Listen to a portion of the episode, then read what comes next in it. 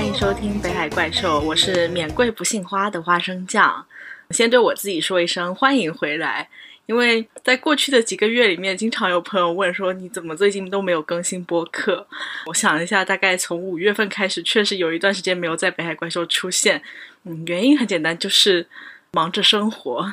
现在我又回来了。今天想讲的是你有我有大家有的一个东西，叫做名字。本来是想说录一期单口，但是发现因为我不太想公开自己的名字，但是在不公开的情况下跟大家讲一个大家不知道的东西会显得非常奇怪，所以我就请了一个朋友来捧哏，然后大家欢迎一下 T T。大家好，我的大名是 Misty，大家都叫我 T T 或者 T 宝。嗯，T T 其实之前上过《北海怪兽》，大概在两年前的时候。哦，想起来。刚入职，两年前来上北海怪兽的时候，T T 还是刚入职上一家公司，如今他已经离职，离职了，离职了。在 T T 开始进入捧哏的角色之前，我要先讲一下，就是我为什么会想到这个选题呢？其实是因为之前有一阵子，就是集中的可能会新认识人啊，或者是说在公开场合需要进行自我介绍。然后一般来说，就是开头或者说，嗯，最开始被大家问的问题就是说你的名字是什么。然后我每次就是碰到要自我介绍的时候，我的开头一般都是说我是一个不太擅长做自我介绍的人，而且尤其是自我介绍的开头第一句就是名字嘛，在说自己真实名字的时候，我总是觉得有一点就是，嗯，膈应，甚至是抗拒。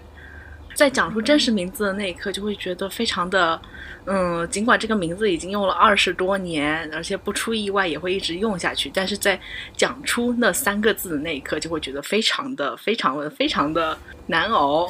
然后今天呢，其实就是想讲一下。嗯，就是因为名字想到的一些故事，包括我自己的名字啊，别人的名字啊，还有一些就是延伸开来的，可能是虚构范围内的，或者是说社会意义上的名字。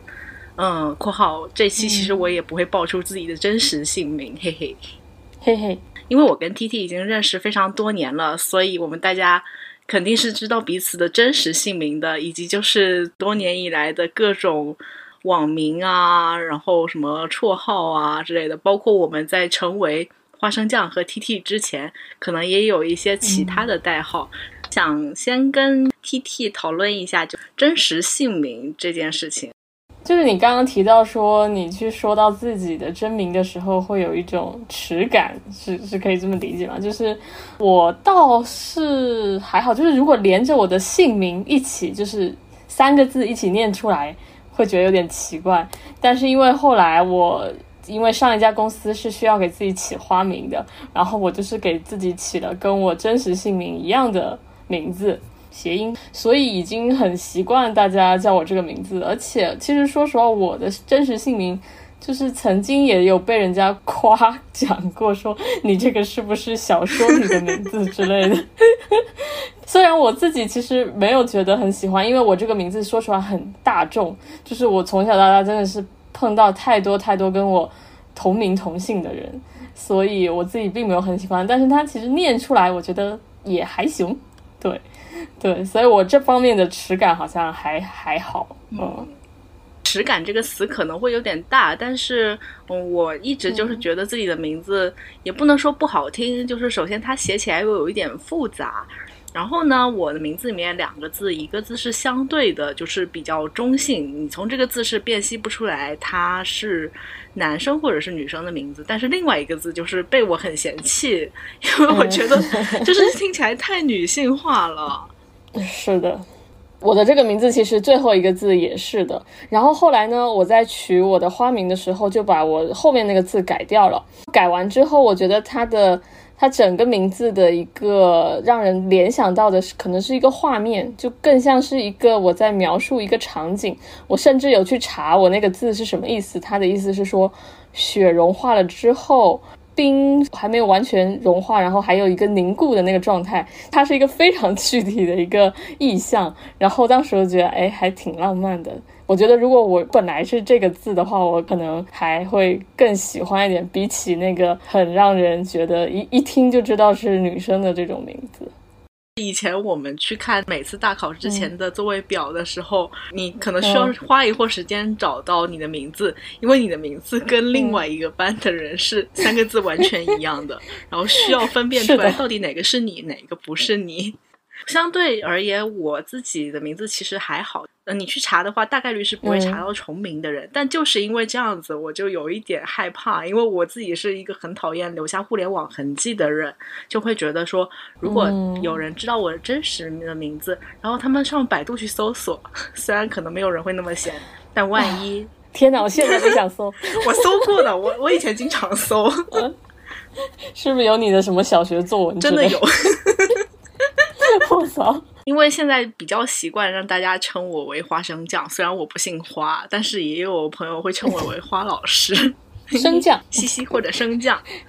听起来就是很亲切的一个名字。然后当时叫花生酱其实就很简单，就是喜欢吃花生酱而已。后来有很多人问我说，这个名字是不是出自那个马南波杰克里面的 Mr. Peanut Butter？我就很明确说不是，对对，只是因为喜欢吃花生酱而已。哦。然后这个名字呢，就刚好跟我的真实姓名一点关系都没有。有人起网名的时候，可能会相对的就跟自己的名字，要么有一个谐音啊，要么就是有一个字是相通的。像 T T 其实也是跟自己的名字的发音有一点点关系的。是的，是的。但是我就有意的想把自己的网络的身份跟自己真实的身份，或者说是线上跟线下的做一个区隔吧。嗯，花生酱呢，感觉不是一个那么容易被 target 到的名字。世界上有很多很多的花生酱。嗯。原来还有这层考虑，对对对对，而且花生酱这三个字就因为普通，因为平凡，所以吐出这三个字的时候就会觉得很轻松。比如说啊，大家好，我叫花生酱，大家好，我是什么什么的花生酱，或者说啊，叫我花生酱就好了呀，就是很自然的可以说出来。哦，很富有艺名的属性。那 T T 为什么叫 T T 呢？就是除了跟真实的名字发音有一点相似以外。有什么其他的考虑吗？其实还真没有，就是 包括 Misty 也是跟我的名字有有有一些关联的，可能发音上面等等的。之所以是 T T，因为首先它是我这个英文名的最后那个音嘛，而且跟我的真实姓名一些小名就是也是能接得上。我就觉得是一个很我的一件事情吧，我确实还是蛮从就是能跟自己联系在一起的这个角度去考虑的。我是起网名会刻意的跟真实姓名区分开，因为我是觉得真实姓名我没有很喜欢它，然后它也不是由我来决定的，它就像生日啊，或者是说出生地啊、家人啊，不是自己决定的，但是又是属于说生来自带的一个标签吧。嗯，而且就是在你的一生中会被频繁使用，就除非改名。可能我对名字的态度没有那么的觉得它很重要。就有一件事情，就是其实我小时候我父母一个离异的这原因，我比较住在我妈妈这边，她就很希望我去改我的姓。但是呢，其实我就觉得很无聊这件事情，就是就是为什么我我要去因为这个事情改个，而且就是大家都已经叫习惯，不管是同学什么的，然后就突然改个姓，我就觉得很莫名其妙。但是在大人的眼里就会觉得这个很重要，这意味着巴拉巴拉巴拉一堆，我也不知道到底意味着什么。我就当时就强烈的反对，我就说不要，我我不改，还蛮坚持这件事情，因为我觉得这个很没有意义。这可能也是我对名字的态度吧，我觉得它就是一个。个别人识别你的一个方式而已。说到改名，我其实有一阵子也很想改名哦。就是初二或者是初三那时候，不是会有考试升学的压力嘛？每周的周一早上会有学校的早会，可能教导主任会宣读说初三这一届学生，就是我的学姐一些就是优秀学生名单，或者是说这一次大考又是谁名列前茅。然后当时就是有几个名字我印象特别深刻，他是叫什么什么帅。而且是有两个这样的人，就都叫什么什么帅。我知道，想起来了，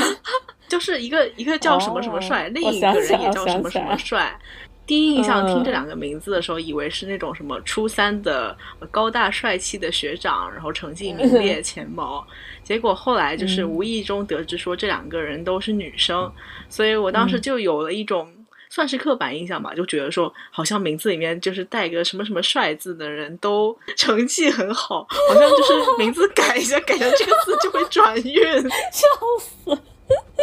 真实事件，我当时真的很想改名叫什么什么帅。但是你的契机真的是为了学习成绩是吗？一个是学习成绩的原因，就是因为有改名这个想法，但不知道改什么嘛。然后改名这个想法呢，其实刚才也讲到，就觉得说自己名字里面最后那个字，觉得太女性化了。然后那会儿呢，又是在一个算是青春期吧，有一点叛逆的那种元素在。因为小学的时候，可能就是被妈妈安排说啊，要什么穿裙子啊，要穿粉色啊。然后那那会儿就是刚上初中，会有一个突然之间的转变。你像。就是一下子走到反面，比如说突然间开始穿全黑啊，然后包括不想成为就是太女生啊，而且那那会儿那几年应该就是中性化的风格比较火吧，超女啊什么的，所以就有了这样一个念头。当然最后我妈也强烈反对。你真的跟你妈妈提呀？我有跟我妈提，但可能没有那么认真的提这件事情。然后我也跟我同学。应该是跟我同学提过吧，说我想改名叫什么什么帅。反正当时是有一阵子是流行在我们几个同学之间，就是都叫你那个名字，这个我是记得的。我现在问你，如果你当时如果真的改名了，你会后悔吗？就如果你现在回回头看的话，我觉得挺好的。嗯，因为我到现在也还是不喜欢我自己的名字啊。确实，我觉得那个名字挺好的。那个名字呢？后来当然也没有成为我真正的注册的名字，但是偶尔我会用一下它。比如说有些时候你可能需要在网上注册，要求要填写真实姓名，然后你又不想用真实姓名的时候，就可以用那个化名。听起来像是一个真的名字，但是其实并不是，也没有办法通过那个名字追踪到本人。嗯，包括上大学的时候。取快递也很喜欢用这个名字，对，而且现在很多在取外卖或取快递，大家都说女生最好把名字改的就是男性化一点，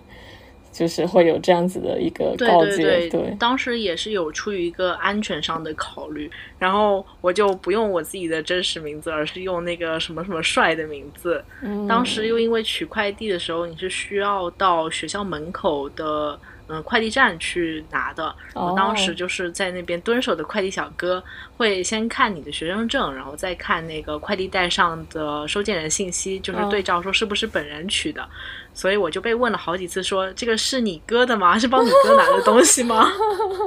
后来我被问烦了，我就说是。哎，现在想起来还是觉得有点好笑。嗯，但又觉得自己自己的坚持还不错呢。这个就是。有点去性别化的这个意识吧，对对对对对，我就背负着这个我不太喜欢的名字，嗯，一直就是到大学毕业。其实大学的时候，大家也一般都还是用真名嘛，嗯，同学之间是用真名相称，或者是说嗯真名备注 QQ 名字或者是微信名字的。后来毕业以后的话，因为我去的是广告公司，众所周知就是。装逼的广告公司都会要求你使用英文名，所以我就沿用了我之前大学的时候随便起的一个非常平凡的普通的英文名。难道就是你现在飞书的这个名字吗？对对对对对对对，你应该是第一次看到。因为这个名字太过于常见，所以我当时就是刚入学，就研究生刚入学那会儿，就在同班上遇到了使用同样英文名的女生。应该蛮常见的，对，而且我觉得英文名更容易撞，字母的组合就是那么几个。有几个名字是大家会比较常用的，有几个名字呢又是，比如说根据自己读音起了一个有点发音有点像的名字，所以就很容易撞。嗯，然后不仅是就是读书的时候会遇见重名的人。就包括我工作以后也是经常碰到碰到使用同一个英文名的人。我记得我入职的第一家公司就是这一层楼，当时是在开年会的时候，因为大家的名单都是用英文名加姓，然后我就看到了这层有三个跟我英文名一样的人。那这个事情会让你感到困扰吗？就是比如说跟很多人重名，完全不会诶。哦，首先我不觉得就是这个工作上的英文名能代表我本人。我挑一个非常普通的名字，正是因为这一点，就是这个工作上的非常平凡的英文名，让我觉得就是跟我本人人格分的还挺开的。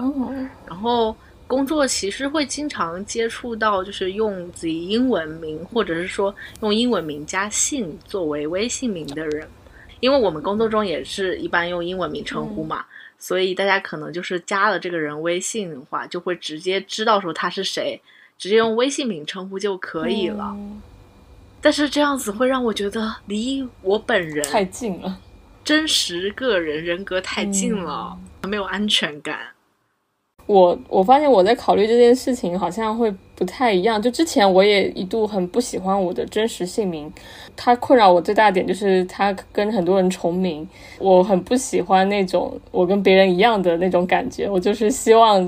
是独一无二的。所以当时我在起我的这个，比如说英文名的时候，我觉得可能也是相对少一点吧，就是这个名字可能啊用的人比较少，所以我就希望就就完全跟别人不一样。而且我后来去起起我在上一家公司的花名。虽然他的发音跟我这个本本名一样，但是他是生僻字，就是也是会跟别人区隔开来。我就觉得我对名字的这个诉求，好像就是在于我想要跟别人不同。这可能也是能反映出你你自己的一些性格吧，就是你不想要跟别人一样啊，类似这样子。我我发现我经常做很多事情或者是很多决定的时候，其实很经常是会有这样子的一个动机在。我这几年对真实姓名就是稍微平和一点的原因，可能就是因为使用频率变少，而且包括在工作中其实都很少用了，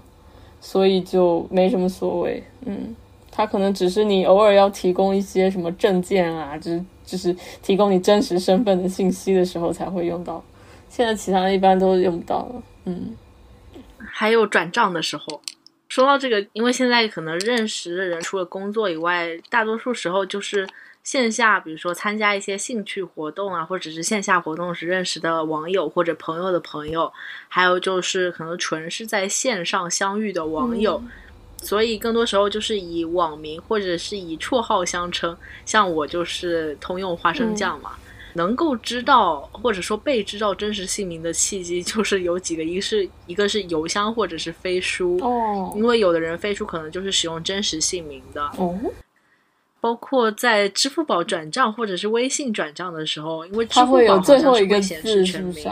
微信有时候会让你输入，就是如果是给陌生人转账，会要求你输入名字最后一个字进行验证，或者说你给朋友转账的时候，就是会看到他的名字的最后一个字，是的，或者是他只隐去中间那个字，就是只有中间那个是打星号，就前后都是会会暴露。对，这个马赛克跟没有马有什么区别？这马的就很像是那种什么什么违反交规啊，或者是说被通报啊，就是在学校公告栏上啊的那种将马未马的状态，羞耻感是相同的感觉。如果是真的有朋友不知道名字，但是想知道我的真实姓名的话。就会很不好意思的给他发一张支付宝的截图，因为我支付宝后台是会显示我全名的哦，我又不想打这几个字，所以我会发截图过去。天哪！我发截图的意思就是你看看就好，你不要对我的名字做什么评价了。天哪，感觉你对你的名字、你的真实姓名真的还蛮排斥的。就是因为使用它的频率减少了，所以对它的。排斥感也相对有减少，就是看淡了一点。现在确实也没有太多场合会被人叫名字了，要么就是核实身份的时候。现在最常见的时候应该就是做核酸吧，因为现在上海是三天七十二小时核酸嘛，那我三天做一次核酸，我每次拿着那个核酸码的时候，工作人员会就是核实一下，就是会念一下你的名字。哦，我大概就是以每三天一次的频率听到我的名字。嗯，其实说实话，真实姓名确实是一个一种有种被赋予的感觉吧，就是它是父母授予你的，不是你自己决定的。然后，而且说白了，我们来到这个世界上，其实也不是自己决定，这都是父母决定啊，让你让你来这个世界，然后让你决定你就是叫什么名字，就是都有一种被决定的感觉，所以就是会有一种失去对自己的。掌控或者是主权那种感受，所以我很能理解，就是比如说艺人啊，或者是说作家啊，会给自己起一个笔名或者艺名，就是跟自己真实姓名区隔开来，而作为说更为大众、为社会所知的这个名字，嗯，改名也是吧。我对我自己。的名字倒没有说强烈到要改名的程度，所以我反而很佩服那些就是会去改动自己真实姓名的人。说完了自己的名字呢，其实还想说一下别人的名字。我还记得上学的时候，应该就是初中的时候吧，有时候看电视会有那种就是什么彩信广告啊，说手机。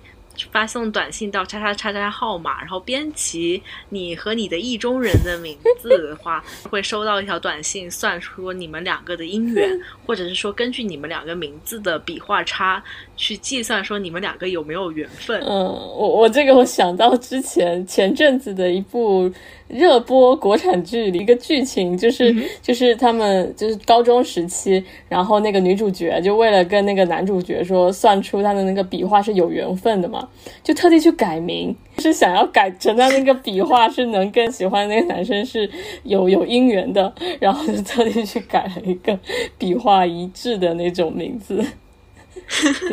是哪一部啊？就是《天才基本法》。这看到这个剧情特别真实。因为我以前也算过，就是比如说跟暗恋的男生，然后他的一些笔画之间的什么什么什么什么什么鬼的。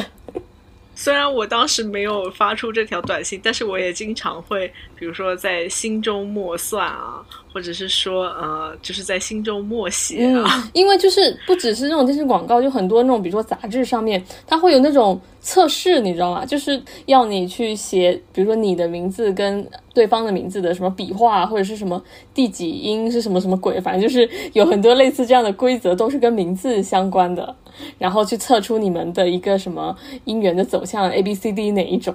类似这样子。算这个时候一般都是用真实姓名嘛，但是其实我自己对于暗恋的人的称呼基本上不会用真实姓名，要么就是这个人有一个，就比如说在班级，或者是说在集体，或者是说在网络上的一个绰号，要么就是我自己心里面给他的一个代号，因为假设是在班级里面。对于暗恋的人的名字，其实是会很敏感，在嘈杂的环境中听到别人叫了他一声，会突然间就竖起雷达，想要听是发生了什么事情，关于他的一切都想知道，但是在自己心里又有一点排斥提到他的真实姓名。哦，对，我觉得挺奇怪的，可能是我这个人有点真实性这件事情总是有点 对。会给自己喜欢的人一个代号吧，就这个代号可能是把它标记出来，让他从他的平庸的名字里面摆脱出来，成为一个比较独特的存在吧。哦，而且还有一个目的就是这样子的话，假设我在 QQ 空间，或者是我在我的日记里面写到他的时候，别人不会发现。我妈看了我日记也不知道这是谁哦，对对对，以前是会有这种迷迷惑操作，就是给他起个代号，以免让其他人知道。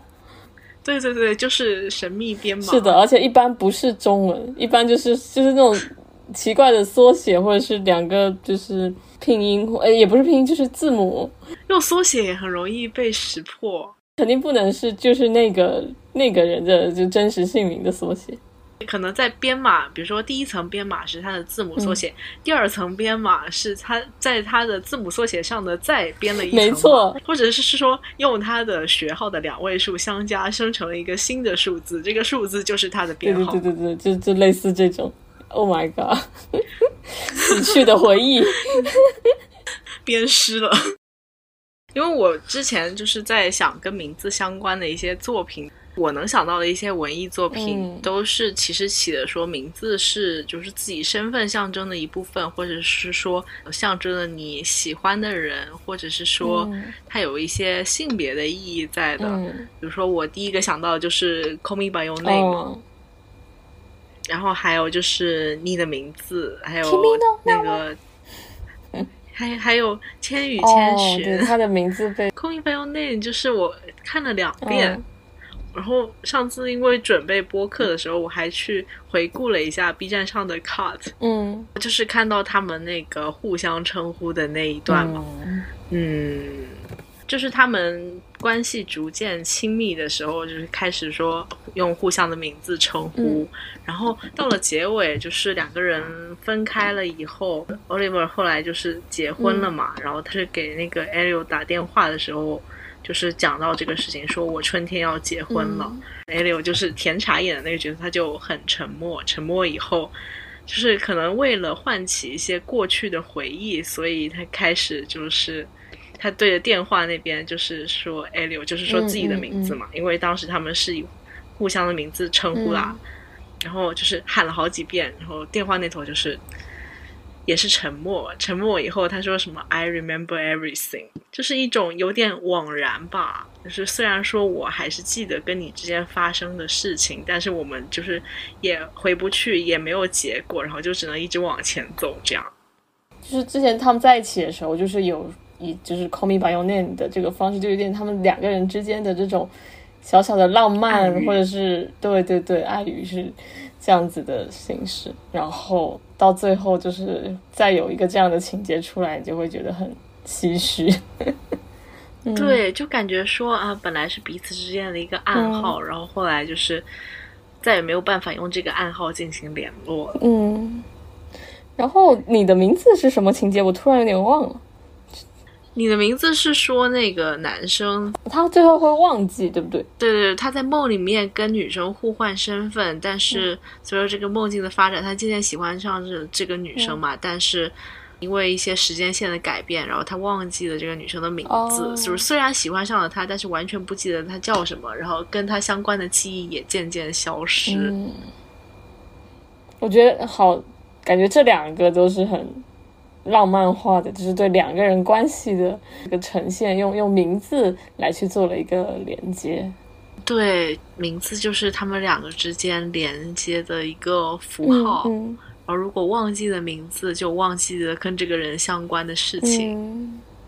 千与千寻呢，其实也是说名字是自我的一个象征嘛。嗯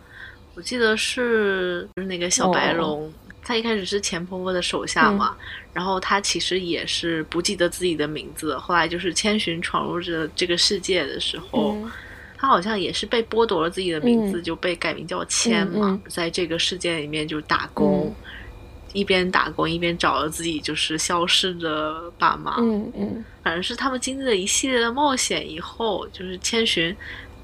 找回了自己的名字，而且也可以走出这个世界，就回到现实中的时候，嗯他还帮那个白龙找回了名字，因为他们小时候其实相遇过。白龙当时是救了他。嗯救了小时候的千寻一命，因为他当时是掉到了河里。然后白龙就是这个河的化身，嗯所以他的名字就是这条河的名字，他就叫神奈川。嗯，他就是有点剥夺了你的名字，就等于剥夺了你的曾经的记忆一样，就是你你都会忘记之前是是怎么样。比如说你进入了这个世界，然后旧的过过去的回忆，包括你的旧的名字，就都被剥夺了。然后这个新世界的名字就是你的新的代号哦，嗯就像悲惨世界。哦，two four six o one，two four six o one，DNA 懂了，开始开始开嗓，就是然而让对，被追捕的时候，傻维的心中他就是 two four six o one。哇，这个好经典啊！感觉这个这句话必须是唱出来的。就是以比如说像犯人，其实也就是相当于他被剥夺了名字嘛，被剥夺名字就相当于你被剥夺人格一样，你就只是一个编号，就是你只是一个这这里的，就是工对铁链人，然后你就已经没有你自己个人的那部分。我们永远无法知道铁链女的真实名字。唉，我觉得名就是名字背后是一个鲜活的人，嗯如果是用一个代号或者是说用一个化名代表的话，就相当于说这个化名背后的人是一个面目模糊的人，但他其实其实就是一个具体的，可能这个人就在你身边，嗯但是有可能，比如说他是一个标签，或者是说他变成了社会新闻里面的一个符号被人所讨论，嗯，比如说二舅而，不是说是真实的人。嗯，二舅。对，就很多事情一旦变成了这种化名，或者是说只是一个身份指代的话，你就没有办法具体就去看待具体事物，或者是说对于身边人的一个比较嗯比较具象的分析的角度去看待它了。是的，就是感觉我们只是在讨论某一种现象或者某一个观念，对而不是他这个具体是什么样的一个人。对，就是好像是离你很远的东西。然后我就想到了一首歌，就是那个谭维维的，之前有一首歌叫做《小娟》，小娟（括号化名）。哦，对，就这首歌之前应该是在微博上非常火，嗯嗯。嗯，是谭维维二零年出的一首歌，它的歌词其实是讲的说，就社会上各种呃女性伤害事件啊，或者是说指代了那些就是之前被比如说被残忍杀害了，哦或者是说受到了性别暴力的一些女性，嗯。所以小娟呢，在这里其实是一个化名，她的歌词里面也讲到了说，嗯、我们的名字不叫小娟，化名是我们最后防线。嗯。嗯，社会新闻耸动版面，双眼打码照片，就是说，一般社会法制新闻，就是作为一个受害者登上这些新闻的时候，他可能首先是被打码，其次是化名。嗯但是在这个过程中，就是一方面是出于对受害者的隐私保护，但是另一方面，其实你就无从知晓这个人的真实身份，他是一个什么样的人，他过着什么样的生活，他长什么样，然后他的喜好，或者是说他真实的遭遇，而他可能就变成了一个就是受害者身份，嗯变成了这样一个符号，就是被隐去姓名的人。作为一个现象的，这种现象又是在反复的发生，就是一个又一个的个体，然后变成了化名，但是这个现象却是在不断的重演的。嗯哦，就是谭维维演出的时候，她在舞台上一开始唱出开头四句的时候，她其实是捂着嘴唱的，就也相当于说是一些就是无法发声的女性，哦然后被剥夺了姓名的女性。嗯，她这首歌是二零年的时候发表的，其实还蛮新的耶。像是什么拉姆被害的案子啊，或者是说唐山打人的事件啊，或者是说铁链女啊，就每次类似这样的事情发生，这首歌都会被翻出来一次。嗯嗯，对，因为唱的完全是同一件事情，就但是它就是一直在发生。所以就是这首歌最后也是说啊、知晓我姓名，牢记我姓名。嗯我同一出悲剧何时彻底止息？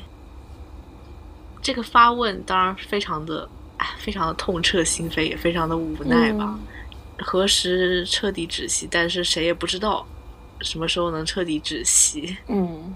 我觉得就还挺无解的。但是这些受害者变成鲜活的人，比比如说田恋女有自己的名字，或者是说拉姆就是拉姆嗯本人，而不是说他是谁谁的什么受害者某某某啊，或者是说什么谁的妻子啊，嗯什么什么女啊，就是他作为真实的人被记住。背后是铭记，我觉得这是一件非常重要的事情。我又想起了前一阵子看的一本书，因为我最近很喜欢读些女性作家的书，就很喜欢看类似这种什么女性困境啊之类的小说。然后前阵子读的是张天翼的一本书，叫做《如雪如山》，然后它其实是一个短篇小说集，但是它每篇里面的主人公的名字其实都叫丽丽。嗯每个故事里面的“丽丽”又是起的是不同的字，有的是栗子的“栗”，有的是那个茉莉花的“莉”，然后还有就是呃颗粒的“粒”，就是因为我看作者在后记里面讲说，他们虽然是用的不同的名字，但其实所有的女性都是同一个人。嗯然后他们的这种困境呢是有普遍性的。嗯作者当时用丽丽这个名字，其实是因为这个名字在中国非常的常见。嗯他说，就是曾经有一个重名概率最高的名字榜单，哦然后前二十强里面就有两个丽，一个是张丽，一个是王丽，嗯 真的是非常普遍的一个名词。嗯，哎，你记得那个之前的本韩国小说叫什么？金智英是吧？嗯，对对对，没有看，但是知道。对，它里面其实也有说，它的之所以叫这个名字，也是因为这是在韩国非常普遍的一个名字，就是它讲的就是基本上是整个韩韩国社会的女性的一个从小到大会会碰到的一个事情。我觉得就是因为名字的普遍性，可能会让你想到说周围，对比如说这个你周围也有一个丽丽，或者说你其实也有类似的事情，就是会有一种身为女性的代入感吧。包括他说的一些就是情绪啊，一些就是共情啊，然后包括一些困境啊也好，嗯其实就是年代的不同，然后包括说地域的不同，但是有一些困境是非常相通的。是的。这个时候想到另外一个作品叫，就是我的天才女友嘛，就是《那不勒斯四部曲》，就里面是有一幕是其实是剧集啦，莱农对，然后他就是突然有一点女性觉醒的那个时刻，然后他那个画面拍摄的就是说他走在大街上，然后看了大街各种。不同的女性，然后比如生了孩子的、没生孩子的、带孩子的，然后或者是呃去在在在帮她的丈夫的，就等等这些女性，就那个画面带给人的感觉就是，他们都是一样的，就是虽然虽然就是他们是是是在一个街道上，然后不同的镜头拍出来的，但是你会发现他们的不管是体型，甚至是脸上的表情，然后以及他们的比如说装扮，就几乎都是差不多的。然后就是那个时候就就是也会给我你刚才就是诉说的这些，比如说类似同同样名字的这些人，嗯，似乎就是大家都是差不多的遭遇遭遇。你你一看到这么一个人，或者你一一听到这个名字，你就会想到，甚至是你的某个亲戚、某个远房亲戚或者是邻居，他好像哎遭遇了什么，然后其实都是差不多的，就是大家可能一直是在遭遇很类似的事情。那我看剧的时候，也对这个桥段有印象，就是应该是他他妈妈是有点跛脚吧，就身材不好啊，嗯还是怎么样？然后还有就是大街上其他的女人，嗯因为生育，生育以后的一些身材的畸形，然后一些体态的臃肿，嗯。然后他就就觉得说啊，他们都是一样的，的，然后他害怕变成这个样子。嗯。包括我记得后来他生育了以后，也是看到自己身材走样的时候，我会很害怕，嗯害怕自己跟他母亲一样。嗯，我觉得这一段在书里好像讲的会更详细，对他这个内心的这种，他很害怕就是变得跟他妈妈一样的这 这段描写，我印象还挺深的。说到同样女性主角，然后偏女性题材的剧的话，还有一个就是《俗女养成记》嗯我是去年看的《俗女养成记》的一二部吧。作为同样闽南语系，会感觉说还挺感同身受的。包括这种就是女，就大家庭里面的女性的相互扶持啊，还有一些就是女性成长啊，以及就是、嗯比如说主角就是陈嘉玲在长大的过程中，因为她会一直有插入就是小时候的闪回嘛，就可以看到很多就是在这个这个家庭是怎么影响了她，嗯然后包括这些家庭里面就是就是她妈妈，还有嗯她身边的闺蜜啊，呃她的阿嬷啊是怎么对她就是后来的人生产生了影响。嗯啊，自我身份的养成吧，就是《俗女养成记》嘛。嗯 是的，对，就是其实俗女是每一个人吧。就是陈嘉玲作为一个故事的一开头是她在台北打拼打工，嗯。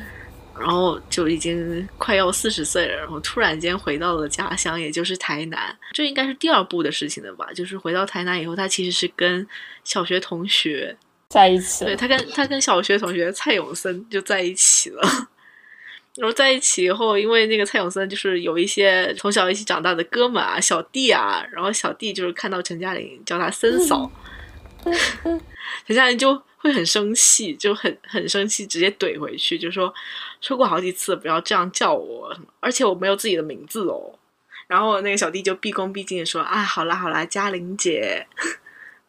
我是一二两部连着看的嘛，然后就会觉得说第二部其实有更多的就是对于这种女性之间互帮互助啊，包括就是女性群像的呈现吧。因为第一部其实还是更聚焦在陈嘉玲本人，她小时候以及他的就是他小时候跟他长大的一些对照。那第二部呢，可能还就会更延伸开来去讲他周围的。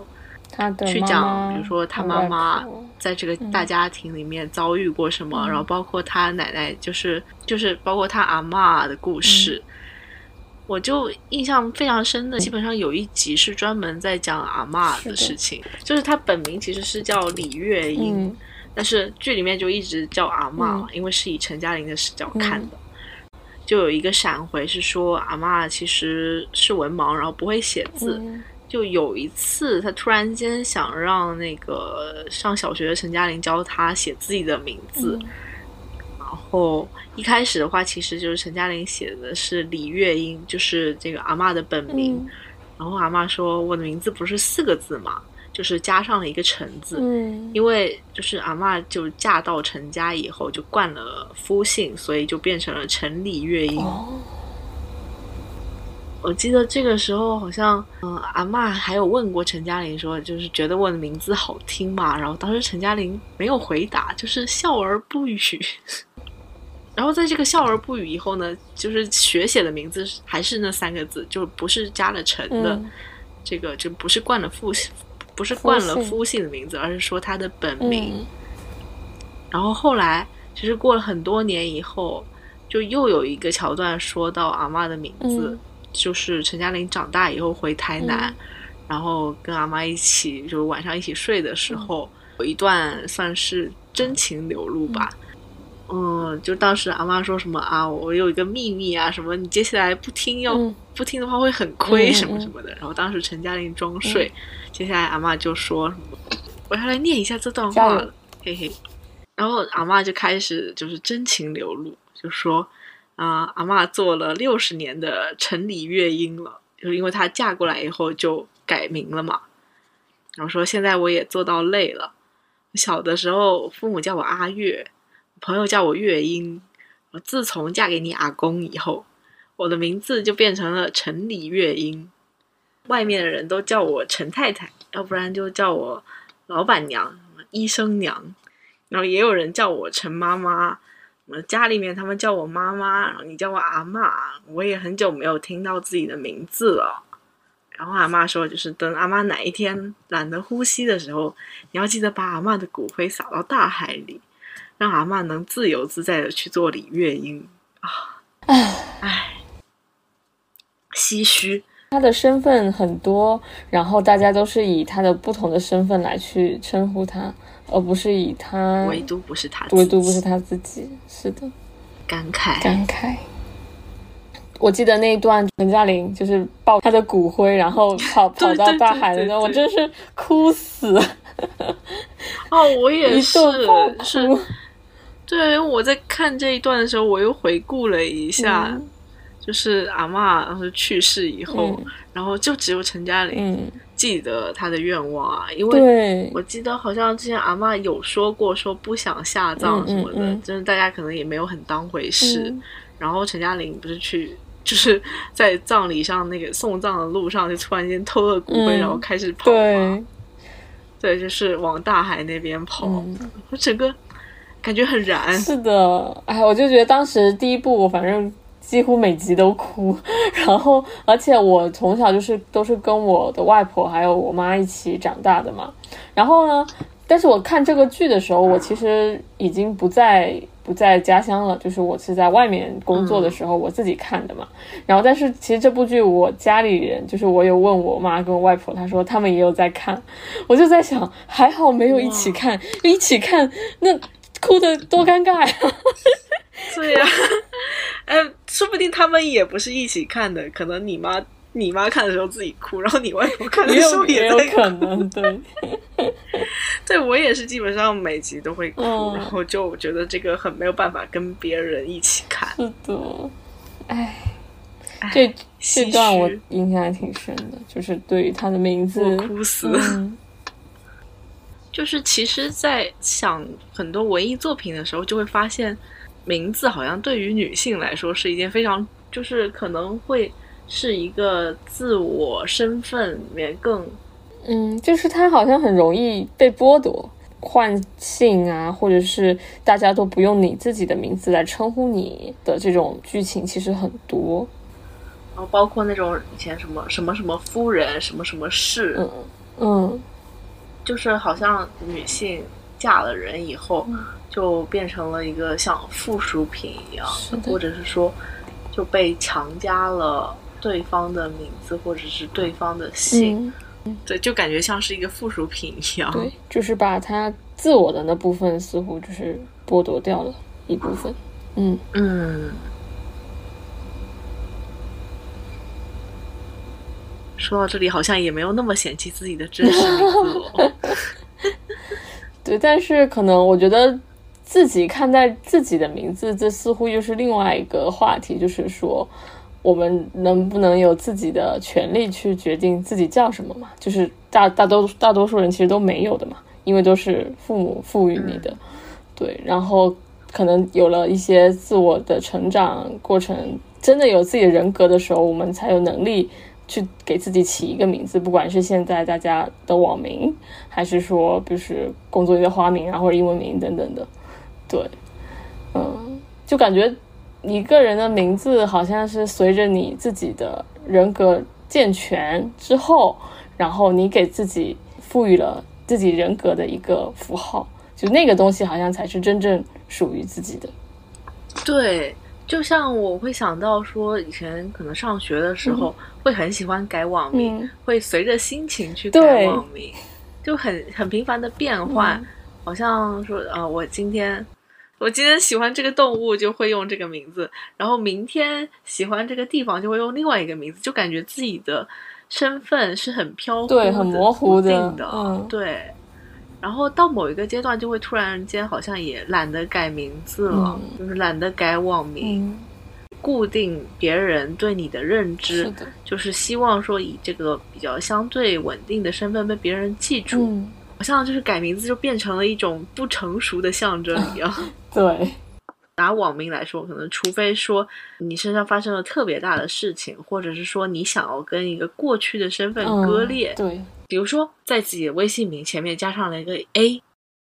啊，哈哈哈对，然后还有现在不是 Web 三，很多人就是会把自己名字改成什么零 X，因为那是我那种就是钱包的开头，就是那个编号，然后或者是什么点 ETH，这个就是那种那个币的一个名字，就是大家在网上就是会通过这种改一个名字去表示自己是某一种群体，